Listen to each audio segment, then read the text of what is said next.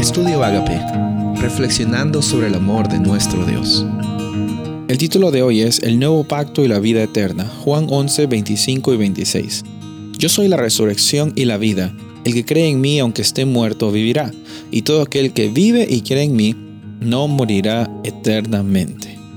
Mira, hay que reconocer que en esta vida vamos a tener tribulaciones. El mismo Jesús nos dice de que van a haber dificultades, nos dice de que vamos a tener eh, tribulaciones.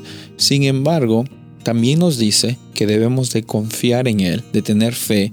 ¿Por qué? Porque Dios nos da la oportunidad de saber de que Él venció al mundo. ¿Cuál es la reacción que viene a tu mente cuando te das cuenta de que Jesús ya venció este mundo? Ya venció los problemas más grandes que vas a tener. Y, y más aún, no solamente venció esos problemas y esas situaciones, sino también Él está ofreciéndote a ti y a mí la oportunidad de vivir para siempre.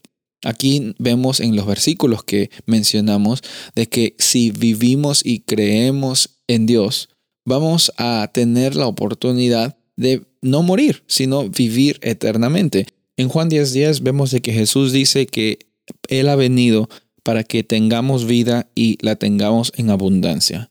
Y muchas personas están buscando tener una vida eterna futura donde no existe el sufrimiento, ni el dolor, ni el llanto.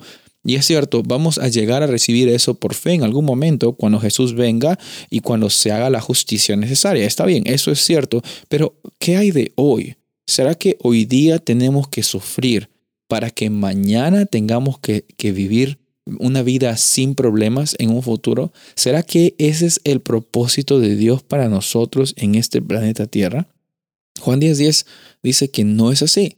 Dice de que nuestra vida en la tierra, incluso en la tierra, no estamos hablando solamente del cielo, está hablando de la tierra, incluso en la tierra nuestra vida tiene como propósito de ser una vida abundante, una vida que sea eterna, porque la eternidad comienza hoy, no empieza mañana, la eternidad comienza hoy.